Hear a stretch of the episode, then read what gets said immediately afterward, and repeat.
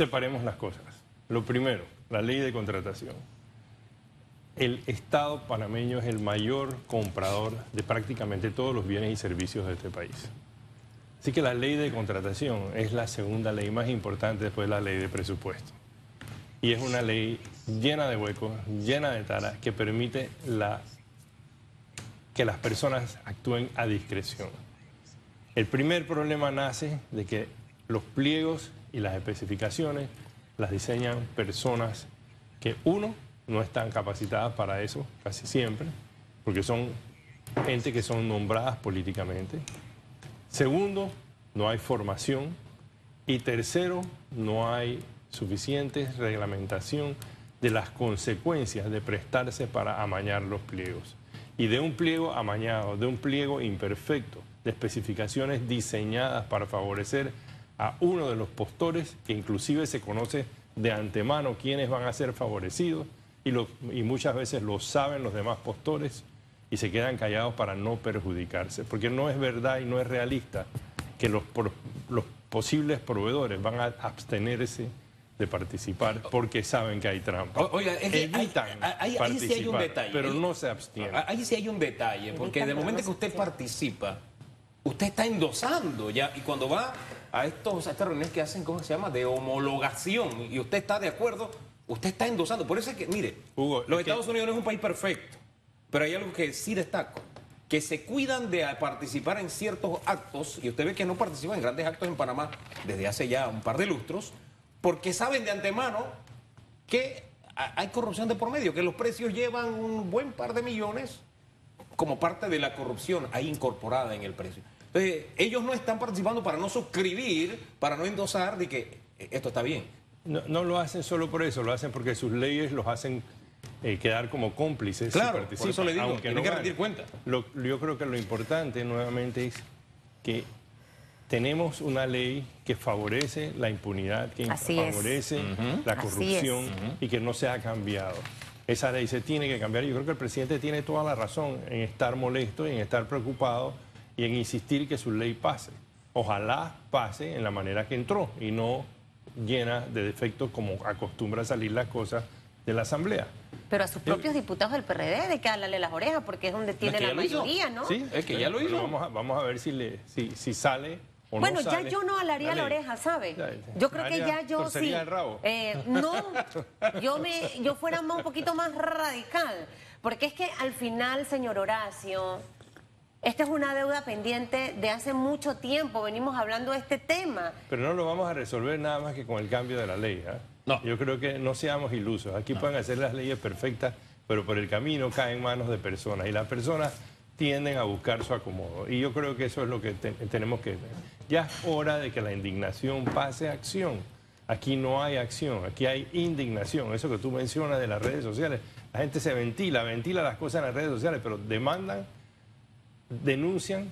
Yo te puedo dar casos específicos donde antes de que se celebre la licitación los proveedores, muchos proveedores han escrito sobre el tema, han denunciado defectos del pliego, defectos del proceso de homologación, defectos en las reuniones previas, inclusive la inserción dentro del pliego de características que solamente va a cumplir una persona, o una persona natural, llamémoslo, no, sino una persona jurídica.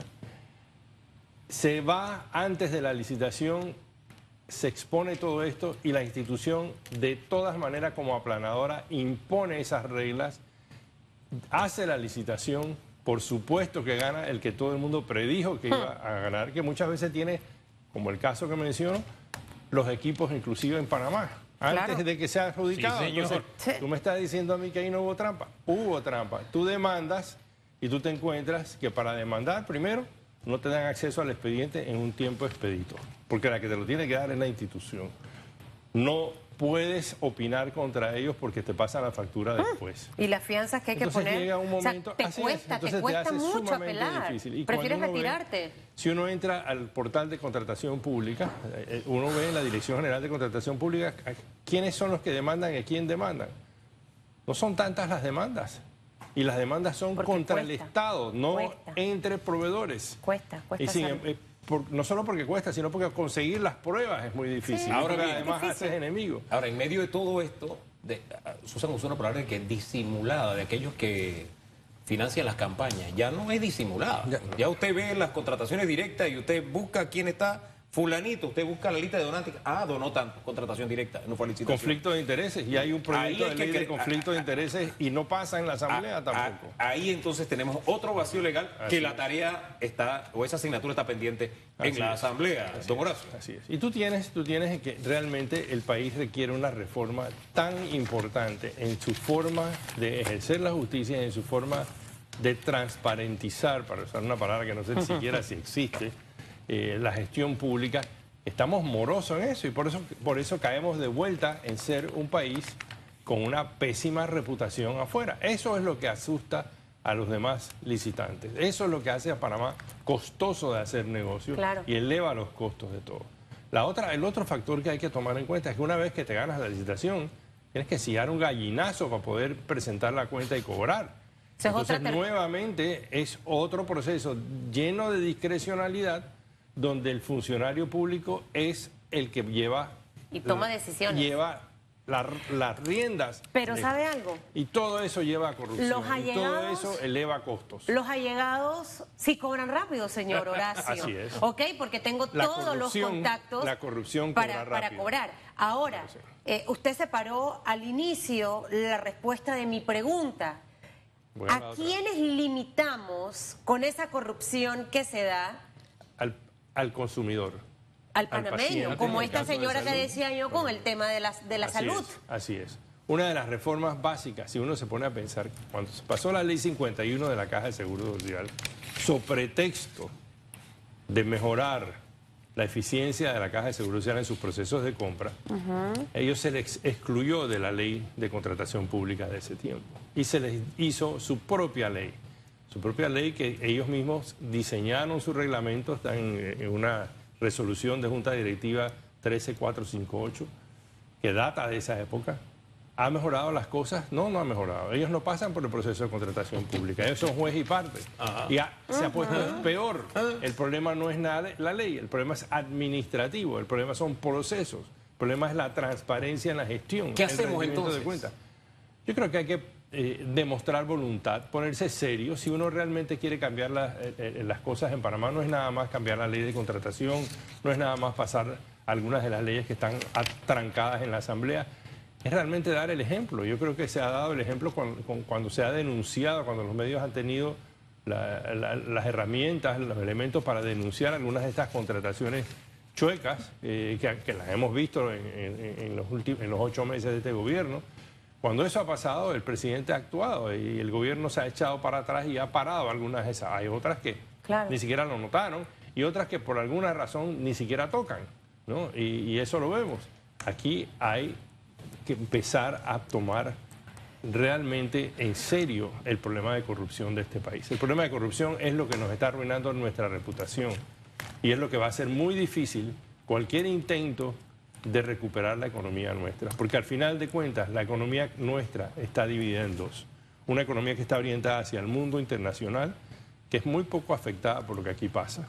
Y una que es la economía doméstica, que es la que está estancada. Y la economía doméstica estancada es, es, falta de confianza en el futuro, en cuáles van a ser las reglas del juego, no en el futuro del país. Claro. Yo como empresario creo en el futuro del país, creo en los panameños. No invierto en otro lugar que no es Panamá. Para mí, Panamá tiene un potencial enorme y yo creo que así somos la mayoría de los empresarios locales, los empresarios que trabajamos en la economía local. Pero también sabemos que peleamos con unas reglas de juego amañadas totalmente contra unas fuerzas que tienen mucho más poder y que, les requieren, que requieren que tú tengas además toda una estructura diseñada para evitar eso. Oye, usted sabe que, y lo peor es que en esa pelea también tienen que enfrentar al árbitro. ¿Por qué? Es. Porque la justicia, que es la que debe dirimir las diferencias de manera equilibrada, resulta que se presenta un recurso y el presidente se quejaba de los términos. Bueno, 60 días no es mucho tiempo, que digamos. Y si te vas a Corte Suprema son 10 años. Bien porque, se bien porque se reduzca a, a 30 días, pero los jueces se sientan sobre esa, y magistrados se sientan sobre esos fallos, pasa el término, no fallan y no pasa nada. Y no sé, en medio de la corrupción que hay, uno tiene sobradas dudas razonables para pensar que ellos tienen muchas razones en efectivo para sentarse sobre esos fallos. y a ellos no le cae el peso de la ley. No le pasa nada, absolutamente. No, le pasa nada. no, hay consecuencias. Es más, no hay consecuencias para un magistrado de contratación pública que demore un fallo. Por suerte hemos tenido magistrados que han sido relativamente rápidos, pero son muy pocos los casos que llegan ahí precisamente por los costos de litigar. Pero una de las cosas que nosotros tenemos que darnos cuenta es que tenemos unas características que nos llevan prácticamente a ser definidos como un país eh, simplemente en fallo. que no es atractivo. No, es atractivo. para invertir. Una justicia que no funciona, un legislativo que no funciona, excepto para crear festivales eh, y, para, deportes y para rebuscarse. Y, y un ejecutivo que, o notarías. que realmente en muchos casos te das cuenta que aunque tenga las mejores intenciones en algunas cosas, por otro lado, de por otro lado necesita de... Sí, exacto. Entonces, entonces no demuestra la voluntad y la seriedad que se debe tener. Estamos a ocho meses de gobierno y es hora de estar mostrando lo peor más autoridad. Lo peor que puede ocurrir es cuando tú necesitas de algo o de alguien, o tu círculo de influencia depende de para alcanzarlo. Así es. En, este caso, el gobierno del señor Laurentino Cortizo, y pareciera que los diputados no han entendido el mensaje que ha enviado, enviado la población. Hemos hablado de, muchas cosas en contra de esta, de esta, de esta ley de contrataciones públicas. Eh, probablemente dentro de todo este ejercicio, señor Horacio, de lo que ustedes trabajaron por dos años consecutivos eh, y que básicamente no se avanzó, quisiera saber si dentro de estos avances también se tomó en cuenta el aspecto de no ser tan burocráticos. Eh, estoy a favor de todos los controles para evitar que la corrupción obviamente siga creciendo. Pero también tenemos que reconocer que en muchos temas somos excesivamente burocráticos para que una empresa pueda participar, posteriormente para que pueda hacer su gestión de cobro, o sea, todo ese largo proceso, sube aquí, regresa allá. Al, final eso no es atractivo para ninguna empresa y muchas de las serias prefieren no entrar. Entonces, ¿cómo lograr ese balance entre controlar, pero tampoco que se nos pase la mano en pollo para que la gente piense que no es atractivo poder licitar en el gobierno, que es complicadísimo? En, antes, y, quiero primero responder a una pregunta que se quedó en el, tapete que hizo Hugo, que es la, la, conveniencia o no de meter salud dentro de la ley de contratación. Mira, si ya hemos probado desde que se hizo la ley 51 de la Caja de Seguro Social, eh, si ya hemos probado eh, que el sistema que utiliza la caja no es el más ágil, que gran parte de las tomas de decisiones ellos son juez y parte y que no hay eh, objetividad y transparencia en la toma de sus decisiones en cuanto a lo que son las controversias de los contratos, las controversias de los resultados de licitaciones, si no hemos visto agilidad en el suministro de bienes y servicios, y sin embargo vemos que en el Ministerio de Salud, que se rige por la Ley 22 de Contratación Pública, que no tiene nada que ver con la Ley 1, porque la Ley 1 es solamente registro y controles de calidad de medicamentos y de productos para la salud, pero que la Ley 22, que es la que utiliza el Ministerio de Salud, le funciona, tiene menos problemas de abastecimiento, es mucho más expedito su proceso, aún con las dificultades que tienen muchas veces de presupuesto para pagar. Yo creo que tenemos que darnos cuenta que quizás sí vale la pena tener un capítulo solamente para lo que es medicamentos y bienes de la salud, pero es un capítulo muy corto. Realmente lo que tiene que ser es la parte regulatoria que está en la ley 1, modificarla para hacerla más moderna y para incluir cosas que en este momento no se incluyen, como la trazabilidad de productos. Y en el caso muy específico de licitaciones, aplicar las mismas reglas para todos, los mismos procesos y que los procesos sean objetivos y que además de eso se cumplan. Aquí regresamos a lo mismo. El sistema nuestro de gobierno está diseñado para la corrupción. Es desafortunado, pero es así. El país está secuestrado por un grupo de personas que llegaron a una perfección de la corrupción y que reparten ese, esa corrupción de un cambio de gobierno a otro. Eh, eh, aquí puede llegar el mejor intencionado presidente pero tiene que lidiar con toda una estructura de corrupción alrededor. Un legislativo corrupto, un judicial corrupto y un ejecutivo lleno. Y un ministerio público que a veces nos deja con muchas dudas. Bueno, ahora que surge el ministerio público pusilánime, es lo que yo Sí, ahí está el tema, por ejemplo, vuelve a la palestra eh, las donaciones, entre comillas, de Odebrecht al partido panameñista en campaña. Como en su momento incluso una fiscal dijo, bueno, sí, él ha dicho que él recibió donaciones, que se recibió dinero, pero no hay prueba de que lo haya recibido. O sea, la persona acepta públicamente, sí recibí. Pero no hay prueba. Pero para los demás haber recibido era corrupción, para él no, eran donaciones. Y además no había pruebas de que lo hubiera recibido, aunque él hubiera aceptado públicamente. Ahora sale, es un nombre nuevamente con las declaraciones del señor Lazo pero estamos como dando vueltas. Es muy conveniente usar la palabra donación. Donación, cuando yo te dono algo, yo no espero nada a cambio, pero Susan ya lo dijo. Estas donaciones no son donaciones, porque siempre esperan es una inversión. algo a cambio, es una inversión. Esa es una inversión. Y, ¿saben lo más triste? Que las donaciones, señor Horacio, o ¿cuál sería el otro término que se utilizaba antes?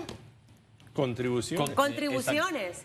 Las han recibido todas las administraciones. O sea, le voy a decir una cosa con propiedad.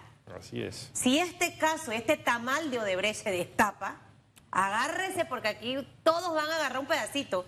Esto nada más no es ahorita porque, mire, yo no, yo no sé si dimensionan la sensación que le causa al pueblo panameño ver estos episodios. Ver, por ejemplo, al señor Rosa que quedó detenido el viernes en el Renacer. Uno dice, wow, se repite la misma historia de hace cinco años cuando entró el señor Juan Carlos Varela. Entonces, yo siento que ya el país está cansado de esto. Entonces, al final aquí la justicia tiene que ser lo que tiene que hacer, justa. Eh, porque en este caso de Brecht, créame que PRD, Cambio Democrático, Partido Panameñista, recibieron este salpique de donaciones, contribuciones, whatever, lo que sea. Eh, me gustaría que esa investigación se lleve a la, profundidad de todos los casos. Ahora, quitar procesos, usted hablaba de los procesos de cumplirlos. Muchos procesos, muchos pasos, o que se queden tal cual, o no sé si hubo una propuesta en esa comisión cuando ustedes avanzaron el tema. Eh, mire, la propuesta modernizó considerablemente la ley. Las personas involucradas en hacer el borrador inicial en el periodo del señor Martinelli eh, perdón, en el periodo del señor eh, eh, Martín Torrijos, que fue cuando nace esta ley de contratación, esas personas han seguido trabajando, han seguido proponiendo reformas a la ley. la Cámara de Comercio lo ha hecho, el Sindicato de Industriales lo ha hecho, casi todos los gremios han contribuido y contribuyen de buena fe porque a todos nos conviene reglas más claras, nos baja los costos. Los costos de licitar en este país no son simplemente la compra del pliego, y, las fianzas, etcétera. Es todo el proceso que tienes que seguir para realmente llegar con la expectativa de ganarte a lo mejor una licitación en buena lid y que si no resulta en buena lid tengas donde acudir para que en un tiempo expedito, como está sugiriendo Hugo, se tome una decisión de si tienes o no tienes la razón a tu reclamo. Pero no le puedes coartar la posibilidad a la persona de buscar que la justicia le funcione. Aquí lo que pasa es que de salida tus abogados te dicen, mejor no litigues, porque uno, se demoran eternidades, dos, te vas a buscar enemigos, y tres, para cuando decidan, ya, ya para qué. Y eso es lo que sucede. Entonces, los que litigamos, y yo creo que puedo hablar por mi empresa, yo que litigo, yo sí creo en litigar, porque yo quiero hacer un ejemplo. Yo algún día hago un ejemplo con alguno de estos porque sí creo que me están robando, me están robando a mí, no como, como empresa, me están robando como persona que vive en este país, que amerita mejor calidad de vida. Y eso es lo que nosotros tenemos que hacer. Nuestra indignación tiene que ser canalizada para apoyar las buenas iniciativas de los gobiernos y a la vez canalizada para oponernos a las malas iniciativas de nuestro gobierno. Esa es la única manera que este país va a cambiar, con que haya un interés creado del ciudadano porque su país funcione mejor.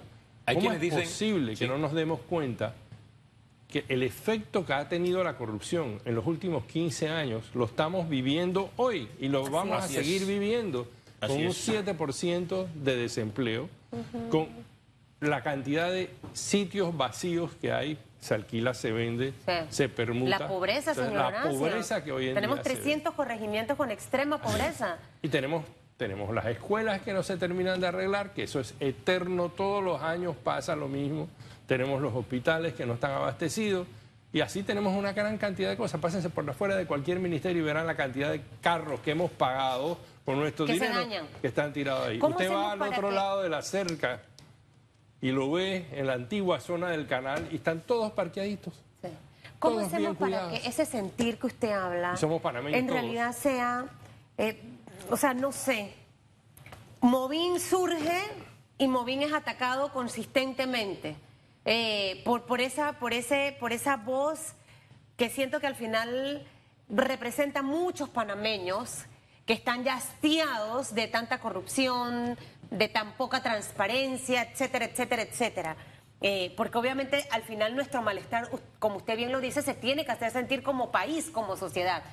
¿Cómo lo hacemos? Si cuando surgen estos grupos vienen los ataques para desmeritar, eh, calumniar, insultar. O sea, yo he visto absolutamente de todo. Cuando usted ve a los, a los diputados independientes que les tienen una tirria en la propia asamblea a sus colegas, ah, no, es que este se la... Yo me, puse a ver unos videos de varios diputados. Es que usted, Juan Diego, lo que quiere es llamar la atención y dejar mal señores. Ustedes son los que se dejan mal. No es ni Juan Diego, no es ni Gabriel Silva, ni el señor Bronce, ni el otro chico que se me olvida siempre su nombre. Son ustedes mismos. Entonces, ¿cómo logramos hacer eso? Si al final quien tiene la valentía de poder denunciar algo es víctima constantemente de ataques. Yo creo que lo primero es tener sus valores muy claros y vivir por esos valores. Y yo creo que que eso es, lo fundamental. Cuando uno tiene sus creencias, son sólidas, son lo que rige las decisiones que toma en la vida, eh, eso, eso, eso tiene una fuerza tremenda. Y yo creo que, las personas creyentes eh, en valores, las personas creyentes en los fundamentos de las religiones, eh, tienen eso. Y yo creo que nosotros como panameños tenemos que tener un valor fundamental. ¿Qué queremos para nuestro país? A dónde queremos llevar el país, qué queremos para nuestros hijos, para nuestros nietos. ¿Queremos que siga como va? ¿Queremos que siga como ha sido en el pasado? ¿O queremos un mejor país? Y eso tenemos que eh, eh, decidirlo individualmente y actuar en base a eso. Y es actuar en base a eso en nuestra vida diaria. Eh, nosotros tenemos que de una manera u otra crear una serie de ostracismos aquí, de no permitir que el juega vivo nos triunfe.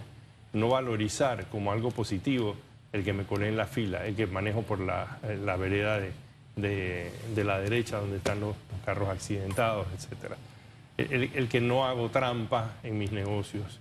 Esas son las cosas que nosotros tenemos que hacer. El que, el que valoro la educación, el que valoro el respeto a la autoridad cuando la autoridad realmente merece, respeto y no simplemente el que baja la cabeza y, y, espera que, lo, que abusen de él.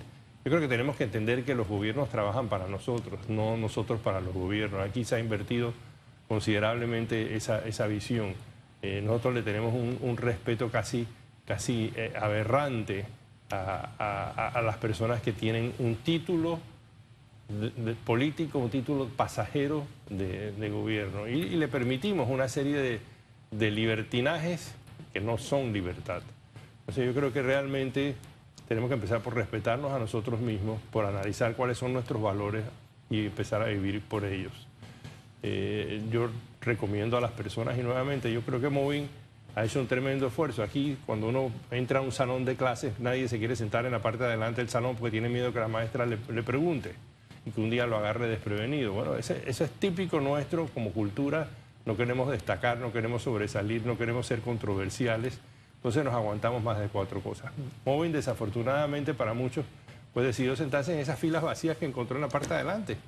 Y ahí es donde participamos. Estamos en la vanguardia, estamos tratando de llamar la atención a una serie de cosas, estamos tratando de lograr iniciativas legislativas, de apoyar legislación, venga del que sea, no solamente de los independientes, pues estoy seguro que del otro bando hay, hay diputados que a lo mejor están calladitos hoy en día, pero que más adelante eh, puede ser que cambien de idea cuando se den cuenta el, error que estamos cometiendo. Estamos perpetuando la miseria de nuestro país. Las cosas malas las estamos perpetuando. Y tenemos que tomar la decisión. ¿Queremos eso para el futuro o no lo queremos? Si no lo queremos, tenemos que trabajar duro.